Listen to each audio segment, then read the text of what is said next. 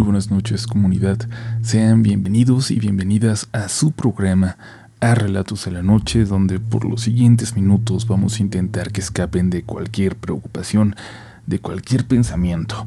Vamos a intentar que todo lo demás se bloquee, que su cerebro se apague y los dejen entrar en las siguientes historias, en los siguientes relatos de encuentros con lo paranormal, de encuentros inexplicables, en los siguientes Relatos de la Noche.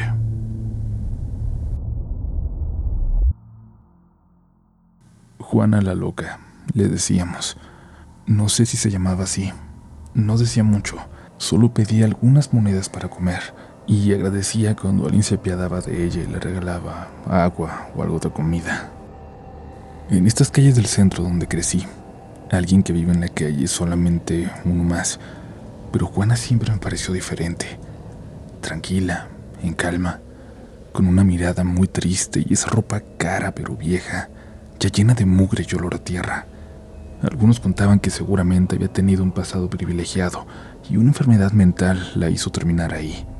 Había otros que decían que en realidad había llegado huyendo, que vivir en la calle se convirtió en un mejor destino que ese que la perseguía pero haya sido como haya sido, Juana era un personaje del barrio, una mujer que siempre estuvo presente en mis recuerdos de la niñez, como personaje secundario, pero siempre presente, siempre al fondo. Una vez le di un balonazo en la espalda de forma accidental mientras jugaba fútbol con mis amigos, pero ellos se rieron tanto y celebraron mi puntería de tal forma que me hice el malo y les inventé que por supuesto, que le había apuntado a la pobre de Juana y por supuesto que le di. Juana me miró con coraje, pero el día siguiente parecía que se le había olvidado. Cuando yo estaba barriendo con mi mamá a la entrada de la casa, ella se acercó a pedirnos alguna moneda o algo de comer como siempre. Me costó levantar la mirada, verla a los ojos por la vergüenza del golpe del día anterior, por haberme reído tanto de ella. Y luego se desapareció por varias semanas. Se dejó de ver por la calle Dejó de ser ese personaje que aparecía permanentemente en todos lados, como fondo de nuestras vidas. Y a pesar de que todos nos dimos cuenta, a nadie le preocupó. Nadie la conocía lo suficiente como para que le importara. Como cuando la gente que vive en la calle desaparece y nadie se da cuenta salvo para agradecer que ya no estén ahí. Porque así somos de crueles. La gente, así somos. Recuerdo que a mí me dejaron cuidando a mi hermanito una de esas noches. Mi mamá se fue a acompañar a una de sus amigas que tenía un problema con su esposo. Mi mamá no me dijo qué había pasado, solo que no dejara que mi hermano saliera, pero yo igual le di permiso de irse con sus amigos a la calle de atrás. Ya era tarde cuando me empezó a preocupar que no volviera, pero sonó el teléfono de la casa. Era él, mi hermano, que me llamaba desde la casa de uno de sus amigos me pidió que fuera por él, por favor. Y eso era raro porque él, a pesar de la edad, de que estaba chiquito, andaba por esas calles a cualquier hora como si nada. Le pregunté si pasaba algo y me dijo que Juana la loca estaba afuera, en la calle, que no los dejaba pasar. Colgué el teléfono y salí riéndome de él para ir a recogerlo. Mira que después de tanto tiempo de verla, en su caso prácticamente toda su vida, ahora asustarse porque no lo dejaba pasar, porque andaba la pobre señora en la calle. Iba pensando en si regañarlo o hacerle ver que no había nada de qué preocuparse cuando llegué a la casa de su amigo. Me di cuenta de que no solo mi hermano estaba ahí, había un grupo de unos seis chamacos escondidos adentro, asustados, todos rehusándose a salir, todos con miedo de Juana la loca. Aprovecharon para salir corriendo algunos de ellos con mi llegada, y mi hermano me tomó de la mano y me dijo que nos fuéramos rápido para la casa.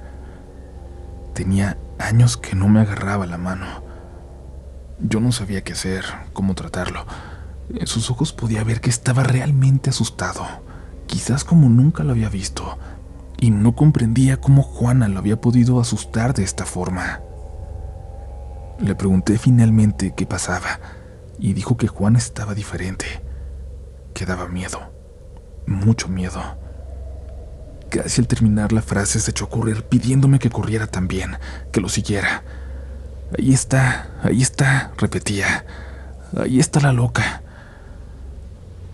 Cuando vi que Juana estaba a unos metros atrás de nosotros, bajo la luz de una lámpara de la calle, no corrí al lado de mi hermano. No, me quedé ahí parado, intentando averiguar qué tenía aquella pobre mujer. No me quise acercar más. La pobre señora estaba mirándose los dedos, poniéndolos a contraluz con aquella lámpara. Mi hermano me gritó desde lejos que corriera, y por fin me decidí a hacerlo. Había algo muy extraño con Juana. Quizás finalmente había perdido por completo la razón. Además olía muy mal, pero no como siempre, no a tierra. Olía diferente. Nos metimos rápidamente a la casa y mi hermano me pidió que asegurara la reja, la puerta que daba a la calle. Nunca lo hacíamos y mi mamá no estaba. Nunca lo hacíamos. Nunca lo habíamos hecho y yo no quise preocuparlo más. Le dije que no había razón para temerle a esa pobre señora. Además, mi mamá estaba aún por llegar. No podíamos cerrarle. Cuando llegamos a la casa entré al baño. Mi hermano se quedó en la ventana, vigilando esperando que Juana la loca pasara por ahí. Nos quedamos los dos en la sala a esperar a mi mamá. Nadie se atrevió a irse a su cuarto. Yo tampoco quería estar solo. Mi hermano se quedó dormido y cerca de la medianoche escuché la puerta de la calle. Había llegado mi mamá. Me asomé por la ventana. Estaba en un error. No era mi mamá la que intentaba abrir, sino Juana que jalaba la puerta mientras clavaba su mirada hacia adentro, hacia la ventana, hacia donde estaba yo. Su mirada. Dios. Su mirada. Me congelé por un momento hasta que puse más atención. La reja, el candado, estaba puesto. Seguramente mi hermano lo había puesto por precaución cuando yo entré al baño y en ese momento se lo agradecí con el corazón. Juana le dio un par de jalones a la puerta y luego se fue intentando abrir, por lo que pude escuchar, las puertas de las casas contiguas, buscando una oportunidad de meterse a alguna de ellas. Me quedé pegado a la ventana para salir por mi mamá en cuanto la viera llegar. Cuando por fin llegó, salí por ella. Me dijo que venía caminando y le pregunté por si se había encontrado a Juana. Me dijo que no, que todo estaba bien, que todo estaba normal. La zona es pesada, pero para los que habitamos ahí, no tanto. Ya nos conocen. Después de esa noche, Juana volvió a desaparecer. Pasaron días para que volviéramos a saber algo de ella. Lamentablemente, fue cuando nos anunciaron lo que le había ocurrido.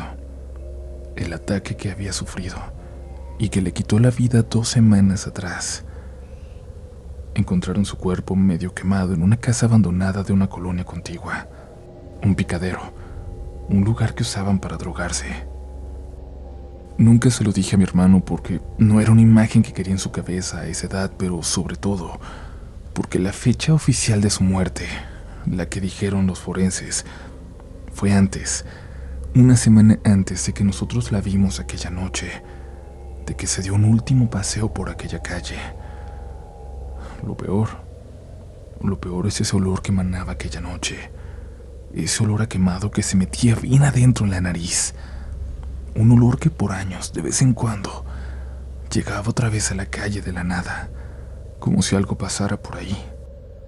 Un olor que nos hacía meternos en nuestras casas y dedicarle una oración a Juana. Juana la loca.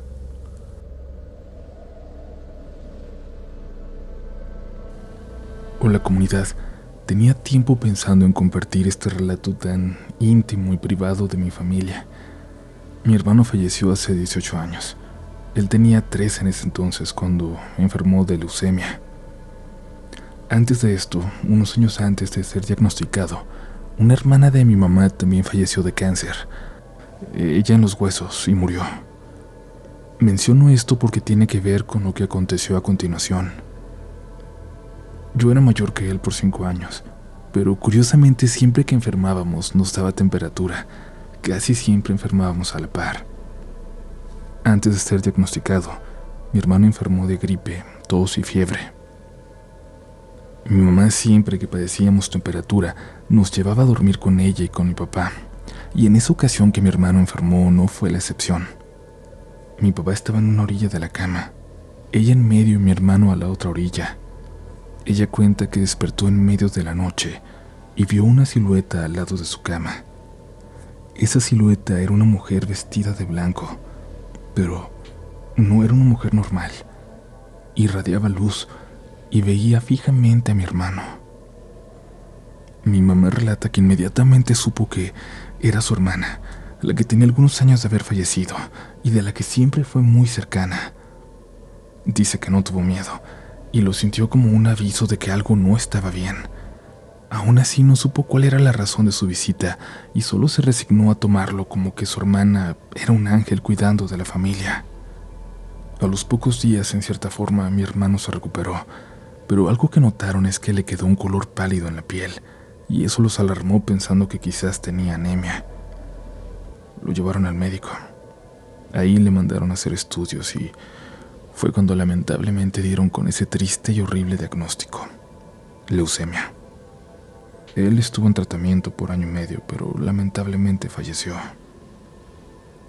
La madrugada que esto sucedió, un tío muy cercano a mi familia y que siempre durante la enfermedad de mi hermano lo procuraba bastante, despertó a esa hora porque sintió que alguien le hablaba y dice que que vio una silueta parada en la entrada de su habitación. La reconocía. Era mi hermano y creía ver que sonreía. Además cuenta mi tío que estaba acompañado de otra figura, alta, la de un hombre alto de edad mayor, de quien todos creen que era mi abuelo paterno, que también falleció años atrás y que igual que con mi hermano, tenía una relación bastante estrecha. Mi tío aún presenciaba esto, confundido, creyendo estar soñando cuando sonó su teléfono, cuando recibió la noticia. Pero antes de responder ya lo sabía. Sabía qué noticia le iban a dar, que mi hermano había muerto y que esa aparición era él que fue para despedirse. Mi hermano falleció en septiembre. Así transcurrieron los meses, pero algo más, otro detalle increíble sucedió. Él tenía una camioneta a control remoto que mi mamá atesoró junto con sus demás pertenencias. Para el día de Reyes Magos, mi mamá decidió ponerle esa camioneta bajo el árbol de Navidad, esperando, según ella, que, que él bajara del cielo, que jugara una última vez. Nuestra sorpresa fue que, a plena luz del día y en presencia de la mayoría de la familia, la camioneta que funcionaba con pila recargable y control se encendió. Se encendió de la nada y empezó a rodar. Aquel juguete, sin pila ni control, se movió se movió frente a todos, pero nadie se asustó. Todos supimos que era él. Después de esto nunca se volvió a manifestar. Suponemos que esa fue su última, su verdadera despedida de nosotros.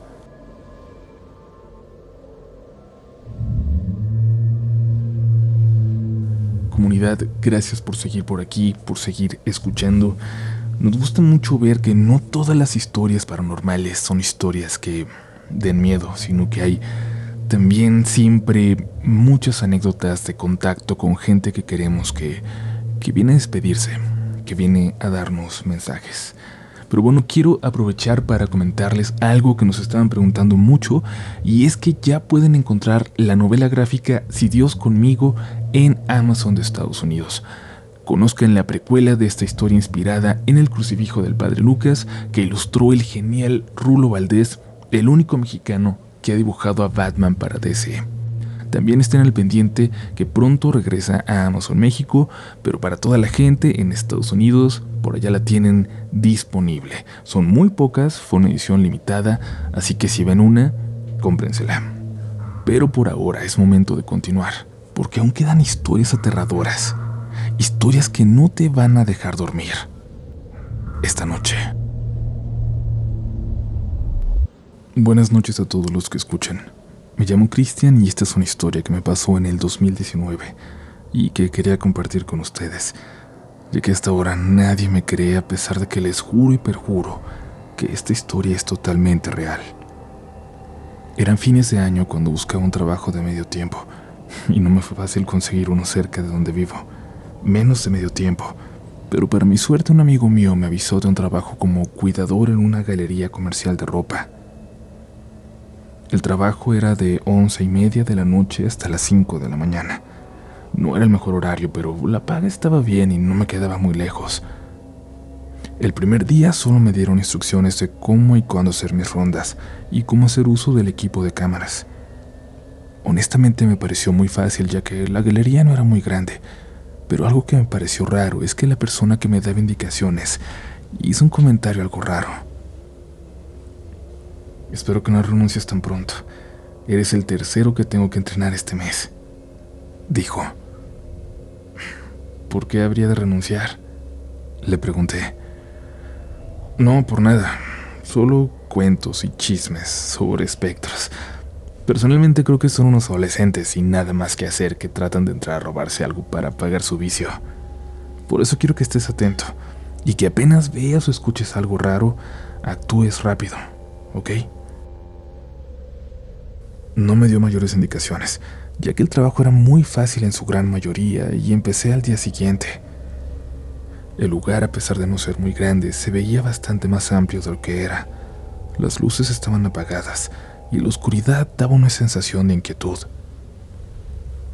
Mis primeras rondas las hice normal hasta que, llegando a un punto, escuché un ruido raro. Algo que venía del sótano, donde estaban varias cosas de los distintos locales.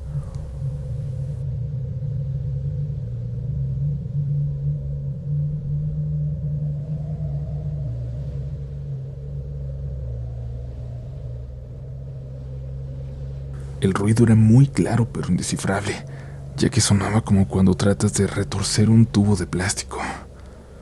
Me asomé a ver qué era, ya que creí que podía ser alguien tratando de entrar por una de las ventanillas que daban a la calle. Al bajar traté de prender la luz, pero esta solo tintineaba. Para nada era suficiente para iluminar allá abajo, así que tomé mi linterna y empecé a revisar. Llegando a un punto me topé con algo. Suena extraño describirlo, pero era algo así como un almacén de maniquíes. Por supuesto, claro que era bastante aterrador ver tantas figuras humanoides, inmóviles, pero aún así debía de ver de dónde provenía el ruido, y curiosamente parecía venir del fondo. Parecía venir de uno de esos maniquíes. Este maniquí en particular era algo raro Tenía los brazos muy largos y su rostro se me hacía inquietante. Supongo que por eso estaba en el sótano sin ser usado por alguno de los locales. Tenía dos ojos grandes y ovalados y una sonrisa bastante larga, para nada la usual en una de estas figuras. No le di mayor atención ya que vi que en efecto la ventana que daba a la calle estaba abierta y dejaba entrar el viento frío de la noche. Supuse que esa era la causa del ruido, ya que el viento podía mover los maniquíes sin problema, así que fui a cerrarla.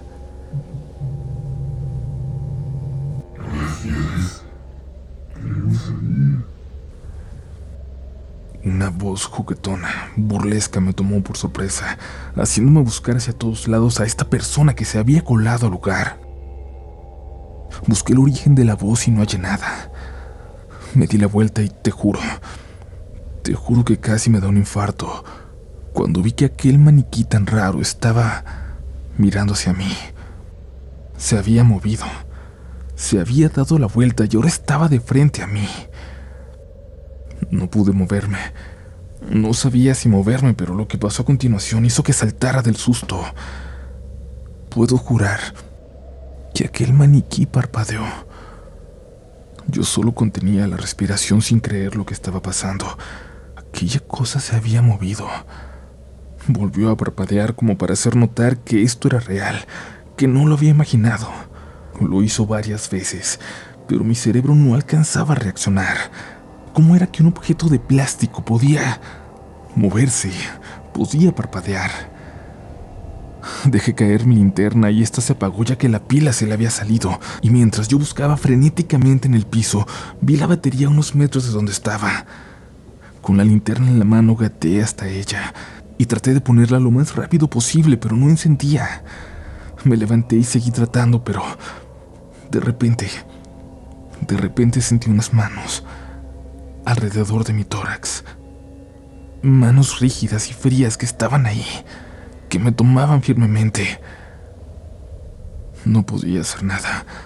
Contuve la respiración y una voz que parecía salir de esa cosa dijo, No temas, soy un ángel. Con una voz burlona y agria. Debo confesar que si no me oriné en los pantalones en ese momento, fue porque todo mi cuerpo estaba paralizado. Por un impulso de adrenalina corrí. Corrí a través del sótano hasta llegar a las escaleras. Salí y luego me dirigí al cuarto de guardia. Me encerré para buscar las llaves de la galería, para salir corriendo del lugar. Las encontré y fui a la puerta para escapar por fin, pero algo me detuvo. Algo. Alguien estaba subiendo desde el sótano. Era claro cómo subía por la escalera mientras tarareaba una canción. Una canción que jamás había escuchado. Me escondí. No quise ver. Escuché que subió, pero no podía ver. No quería comprobar que que en efecto se trataba del maniquí. Por un instante sin querer vi la sombra de una silueta, de algo que parecía moverse como una marioneta, de algo que parecía buscarme. Algo rígido que no usaba sus articulaciones porque no las tenía, y aún así era sumamente rápido. Por fin usé las llaves y desesperado salí de la galería, cerré la puerta detrás de mí. Ese día llegué a casa llorando y esperando que todo esto fuera solo una pesadilla, ya que no tenía ni pies ni cabeza lo que acababa de pasar. Obviamente renuncié. Y claro que me trataron de cobarde y dieron malas referencias, pero solo dejé las llaves y el equipo. Nada más me importó. Aún hoy me pregunto qué era esa cosa y por qué estaba ahí.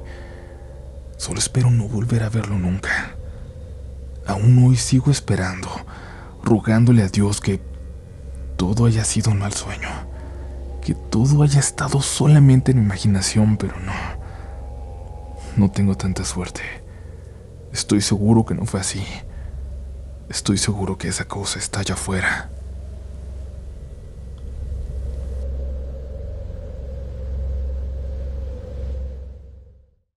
¿Quieres regalar más que flores este Día de las Madres? The Home Depot te da una idea. Pasa más tiempo con mamá plantando flores coloridas, con macetas y tierra de primera calidad para realzar su jardín. Así sentirá que es su día todos los días. Llévate tierra para macetas Bigoro por solo $8.97 y crece plantas fuertes y saludables dentro y fuera de casa. Recoge en tienda y sigue cultivando más momentos con mamá en The Home Depot. Haces más, logras más. Más detalles en homedepot.com diagonal delivery.